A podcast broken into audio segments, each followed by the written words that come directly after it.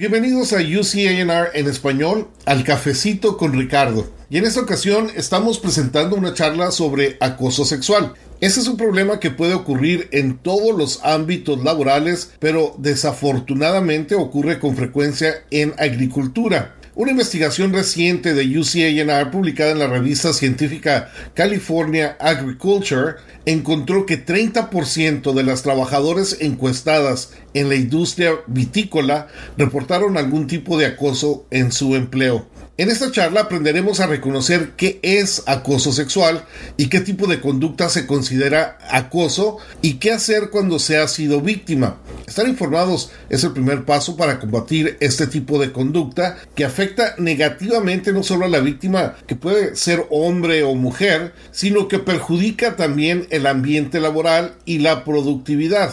Y esto es sumamente crítico, no solo por el daño que causa todo el personal de una compañía, sino además en el contexto en que se enfrenta la agricultura en nuestro estado actualmente y en el que varios expertos consideran que el mayor reto en la producción de alimentos es la escasez de mano de obra. Para hablar sobre el tema hemos invitado a Teresa Andrews, especialista en educación y alcance de la comunidad del Centro Occidental para la Salud y Seguridad Agrícola de la Universidad de California en Davis. Tiene una vasta experiencia en temas de seguridad agrícola, tales como enfermedades por el calor, seguridad en el manejo de pesticidas, cómo prevenir lesiones y mucho más. Nuestra compañera Norma de la Vega tiene el resto de esta charla. Norma, adelante. Gracias, Ricardo. Iniciamos nuestra conversación con Teresa Andrews y el acoso sexual entre trabajadores del campo. Y podemos empezar hablando sobre qué es el acoso sexual y qué ley protege, ¿verdad? Gracias. Bueno, pues el acoso, según la ley, es un tipo de discriminación. Un tipo de discriminación que, como todo tipo de discriminación, se debe al desbalance de poder. Es el poder donde una persona, el agresor o el discriminador, el abusador, se siente que tiene superioridad ah, sobre la otra persona que vendría siendo la víctima. Es un tipo de discriminación que usa la sexualidad, la identidad de género como instrumento para discriminar. Suena bastante fuerte, ¿no? Está en una situación de poder para abusar, ¿verdad? Tal vez conscientemente el agresor no piensa que está en poder, pero es una sensación de que siente que se va a salir con la suya, o sea que no hay repercusión negativa por ese tipo de discriminación. Y nosotros sabemos que este tipo de abuso de poder se da en todas partes, en todos los diferentes campos profesionales, en todas partes, pero en agricultura, ¿qué es lo que sabemos? Cuáles son las señales, cómo poder entender que se está abusando de una situación. Desafortunadamente es muy prevalente, es muy común en la agricultura. Y a veces cuando doy las capacitaciones a las personas y reflexionan, es que hay comportamientos que se ven como normales, como son parte de la forma de ser. Entre los latinos hay mucho, es muy común el uso de, de doble sentido o el piropo que falta el respeto. Y en muchas ocasiones las personas que están haciendo ese tipo de, abuso de su poder, en este caso, el poder es de que porque soy hombre y está bien, entonces es cuando sucede esto. Y como te digo, desgraciadamente está muy generalizado por la cultura, porque inclusive en programas de televisión, en programas de radio, hay programas de radio que, que es lo que usan a veces la gente cuando está trabajando y hay locutores de radio que la verdad caen en lo vulgar, pero la gente lo considera que es divertido. Entonces, cuando ven eso en la tele, cuando oyen eso en el radio, se generaliza y se normaliza la falta de respeto. Y es ahí cuando puede cruzar la línea. También como parte de la reflexión en las capacitaciones, les digo, tal vez la intención no es molestar o acosar, pero es cómo se percibe. Si están creando un ambiente incómodo, un momento en que la persona se siente ofendida, se siente incómoda, entonces ya ahí cruzaron la línea entre lo chistoso y el acosador. Y hay que tener mucho cuidado con eso. ¿Cuáles son los signos, las señales que debe tener en cuenta una persona, ya sea hombre o mujer, sobre que se está cayendo en un abuso? ¿Cuáles son las primeras señales? ¿Cómo saber distinguir, sobre todo cuando la cultura, nuestras costumbres pueden confundir? Cuando la persona que recibe el comentario o el comportamiento se siente incómoda y eso se ve. O sea, por ejemplo, que tal vez se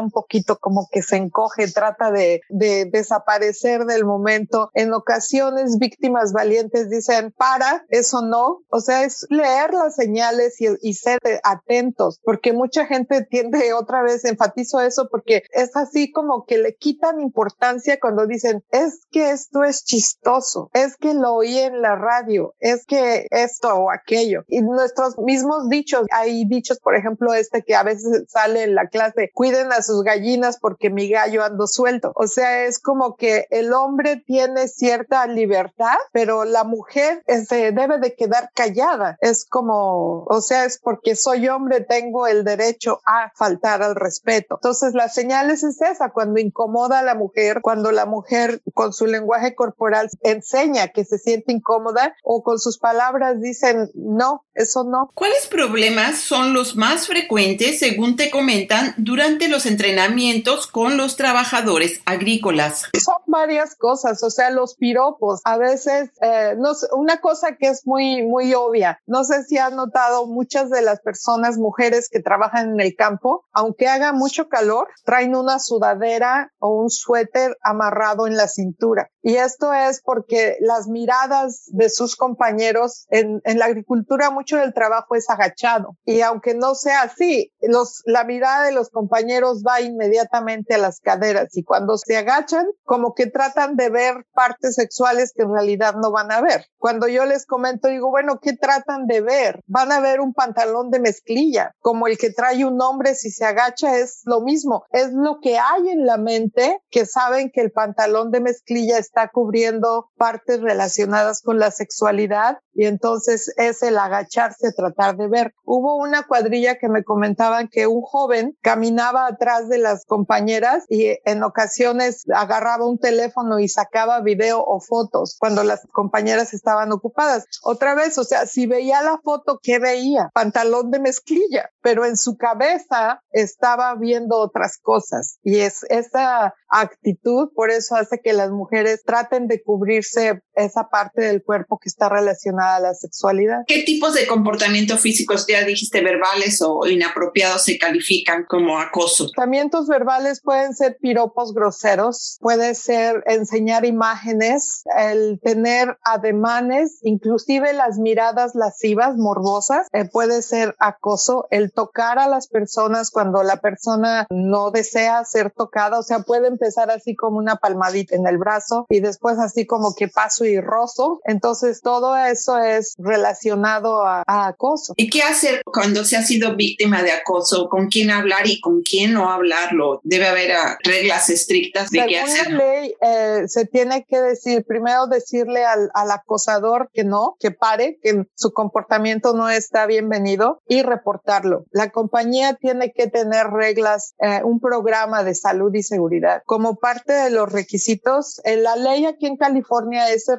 requisitos vienen del Departamento de Department of Fair Employment and Housing. En español vendría siendo Departamento de Empleo y Vivienda Equitativa. Ellos son los que van a estar enforzando esta ley. Y nos dice como parte de esto, otra cosa que puede hacer el empleador es capacitar a los supervisores un año sí y un año no, o sea, una vez cada dos años por dos horas y a todos los trabajadores igual cada dos años por una hora. Entonces, eh, ahí tiene al supervisor le tiene que decir como parte de su capacitación cuáles son las pólizas que tiene la compañía para prevenir el acoso, para que el, el supervisor pueda pararlo o prevenirlo. Y al empleado para que sepa que el acoso no está permitido y las consecuencias que podrían hacer. Consecuencias, hay llamada de atención atención la primera, llamada de atención la segunda, llamada de atención la tercera y con la tercera viene también que lo mandan a casa por cierto periodo de tiempo como castigo. Y de ahí va subiendo, o sea, depende de cada compañía, pero sí el, el supervisor es clave que él se dé cuenta y sea consciente cuando ves señales de acoso, que lo pare y si alguna víctima se queja, que se investigue y se sigan las pólizas de la compañía para prevenir, bueno, podría decir castigar al, al acosador para que pare. El acosador puede ser un supervisor, un compañero de trabajo, un contratista, una persona que visita, un voluntario, cualquier persona. Si eso sucede en el lugar de trabajo, puede ser víctima o puede ser acosador. ¿A quién acudir cuando uno siente que ha sido objeto de acoso sexual? ¿Con quién hablar? Supongo que en el campo va a ser un poquito complicado, tal vez pedir a alguien de, de personal o de con quién es primero hablar y con quién no se debe hablar esto. Debe de hablar con el supervisor. Si el supervisor por cualquier cosa no se tiene la confianza, como parte de la capacitación les deben de decir, aparte del supervisor, esta otra persona también está a cargo. Esa otra persona puede ser alguien por lo general en la oficina de recursos humanos o administrativo. Eh, la persona tiene que estar al pendiente, pues que si alguien la busque,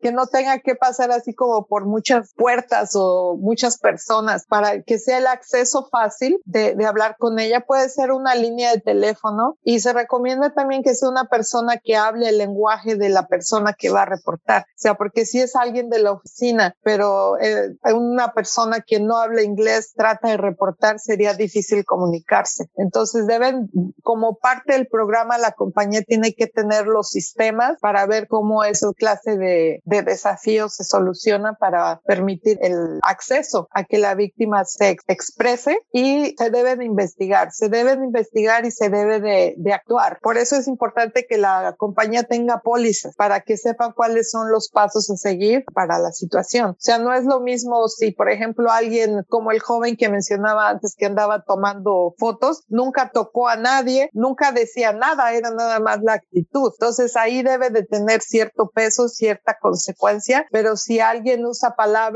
está al mismo nivel de eso o, sería diferente. Entonces la compañía debe de pensar más o menos cuando está diseñando su plan de prevención de acoso, cuáles van a ser las consecuencias para cada determinada acción. Y aunque no se pudiera describirlo potencialmente todo lo que pase, sí debe de tener como un scope de que digan, ok, aquí esta va a ser nuestra guía para ser justos también con todo. Ahora, en el campo, pues los tiempos son súper importantes como en todo trabajo, pero en el campo más porque hay que estar cosechando rápidamente cuando la fruta está lista, todo esto. Todas las personas pueden tener una hora al año para tomar esta clase, es obligación. Todas eh, estén en pequeños grupos de menos de 50 personas, es todo tipo. Que, que todos los empleados tengan, tengan este tipo de instrucción. Es como otra ley de seguridad, o sea, no pueden entrar a trabajar en la época del calor si no saben cómo reducir y cómo identificar que están afectados. De alguna manera el empleador tiene que hacer que esto sea posible. La ley no dice que tiene que ser una hora junta, pero sí tiene que ser una hora. Completar una hora de entrenamiento sobre esto. ¿Qué me dices tú de estos entrenamientos que estás dando? ¿Qué tan frecuente? ¿Cómo puede la gente que trabaja en el campo saber sobre este tipo de entrenamientos que están accesibles en su idioma con una persona completamente bicultural? Bueno, la mayoría de las capacitaciones las he dado con supervisores y es en relación a alguna compañía o alguna organización nos invita y les doy la capacitación, pero siempre como parte de la capacitación les digo, esto no está completo si la compañía no les deja saber cuál es su programa. Entonces, lo que yo les doy es, este es el marco, pero ahora la compañía como parte de que yo vaya y capacite, les tiene que decir cuáles son sus pólizas. Y para eso pues tienen que tener un programa, tienen que tener una persona que es la responsable de, recibir quejas y de manejar el programa. Entonces, esa es la condición con la que doy las capacitaciones a supervisores. Ahora, para el público, también por lo general es grupos de personas que están organizados o afiliados a cierta organización como grupos de promotores. Y les digo, estos son sus derechos y ustedes pueden buscar en su lugar de trabajo quién está a cargo. Los de supervisores es alrededor de dos horas, pero incluye hasta dos horas y media con que tanto se va a tardar la, la compañía en dejarle sus pólizas. Y al, al de promotores es una hora porque es toda la información general, pero ellos tienen que ver en dónde están trabajando, cuáles son las pólizas y quién está a cargo. O sea, mis capacitaciones son más que nada como para crear conciencia de derechos y obligaciones. ¿Y existe algún recurso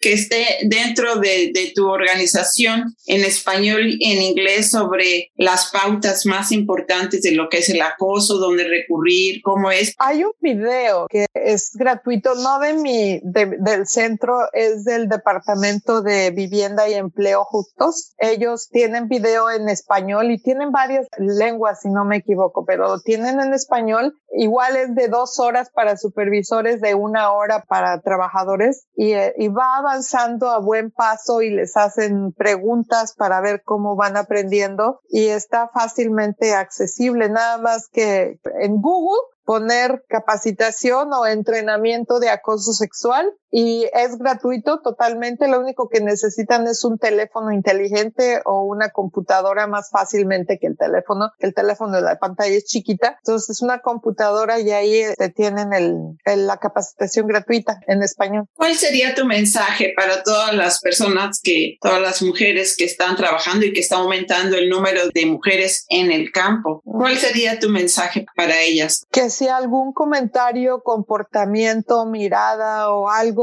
las hizo sentir incómodas y eso, esa incomodidad está relacionada al hecho de ser mujer o a la sexualidad, no tienen por qué aguantarse, no tienen por qué quedarse calladas. Pueden decir, para eso no me gusta y es la, el primer paso en que ahí se deja de ser uno víctima, sino que se empodera para decir, yo puedo parar esto. No tiene uno que pelear, no tiene uno que gritar, simplemente es un derecho que por ley yo tengo y merezco que me respeten. Entonces puedo decir, para, eso no, te estás pasando de la raya. Y si no, quejarse con el supervisor. Y si es el supervisor el que lo está haciendo con el supervisor del supervisor, pero no sentir como que, que estoy haciendo algo indebido porque pido mi derecho. Es mi derecho como ser humano, como mujer, de que pare esa conducta que me hace sentir ofendida o incómoda. Teresa, dime algo sobre ti. Tienes muchos años haciendo esto y estás entrenamientos que son muy importantes. ¿Podrías resumir un poquito sobre eso, sobre qué tipo de entrenamientos tienes y en este contexto qué tan importante es el de acoso sexual?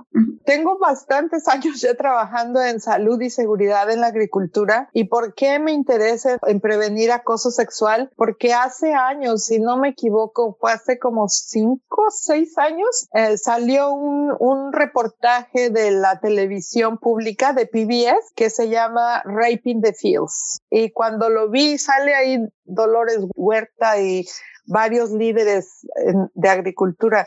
Hablaron de manera muy clara y muy directa de la situación de mujeres, que a pesar de que yo ya había estado en contacto con mujeres, no lo había visto ni me había dado cuenta que era tan rudo, tan crudo y tan común, porque por lo general la mujer trata de quedarse callada. Entonces, cuando vi eso, dije algo se tiene que hacer y lo que yo podía hacer era dar clases para incrementar la conciencia y el que nos demos cuenta. Y algo que me gusta en las clases que yo hago es reflexionar, no nada más decir información, sino que la gente piense cuál es su papel. Y el agresor puede ser mujer también. Yo he sabido casos que me han contado que la mujer a veces también, hubo una ocasión que el supervisor era un hombre mayor y había un grupito grupito de jóvenes en la cuadrilla y ellas lo empezaron a, a acosar al señor. Y otra vez aquí ya me estoy yendo por otro lado, pero la relación de poder, el poder que les daba a ellas el ser mujeres jóvenes y que el señor,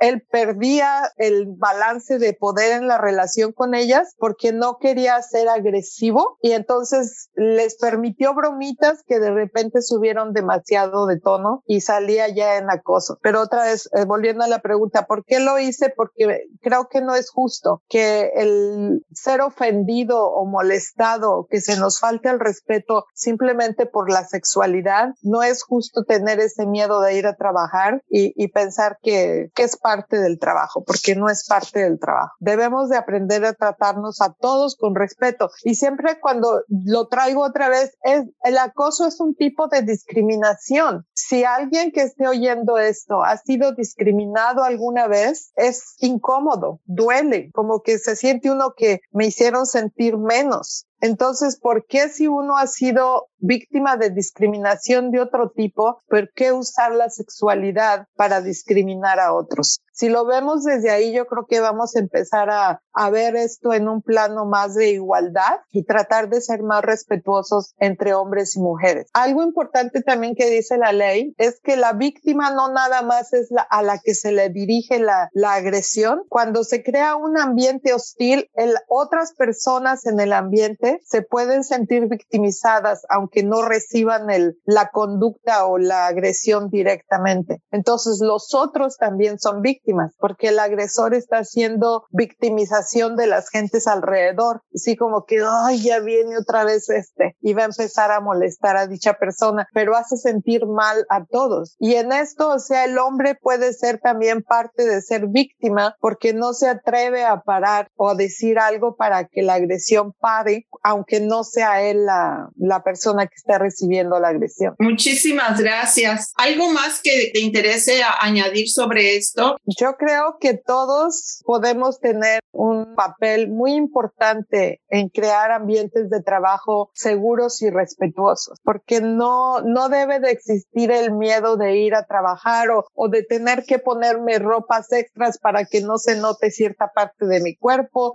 por miedo a, a ser acosado acosada. Entonces, como siempre digo en las capacitaciones, está bien ver y está bien ver decir, porque es normal, somos humanos, decir, hoy qué bien, me gusta, pero de eso a, ensuciar con la mirada o con un comentario grosero, ya eso ya no está bien. Y yo creo que eso, o sea, cada uno podemos ser un, una parte de la solución cuando aprendamos a ver que hablar sucio de la sexualidad del cuerpo no es normal y es falta de respeto, empezando por respeto a uno mismo. Creo que los latinos tenemos mucho que aprender, incluso el mismo piropo puede ser un riesgo al trabajo, o sea, lo que en nuestra cultura de nuestro país podría ser bien visto, aquí no, ¿verdad? No, y como empecé hablando de esto, ¿verdad? El radio, cantidad de programas y qué feo hablan, como ensucian la sensualidad. Y, y cuando nosotros nos reímos de eso, lo normalizamos y no nos damos cuenta que no es normal, que es acoso. Entonces va a ser difícil, pero no imposible que cambiemos nuestras perspectivas y la manera en que nos reímos. No está mal reírse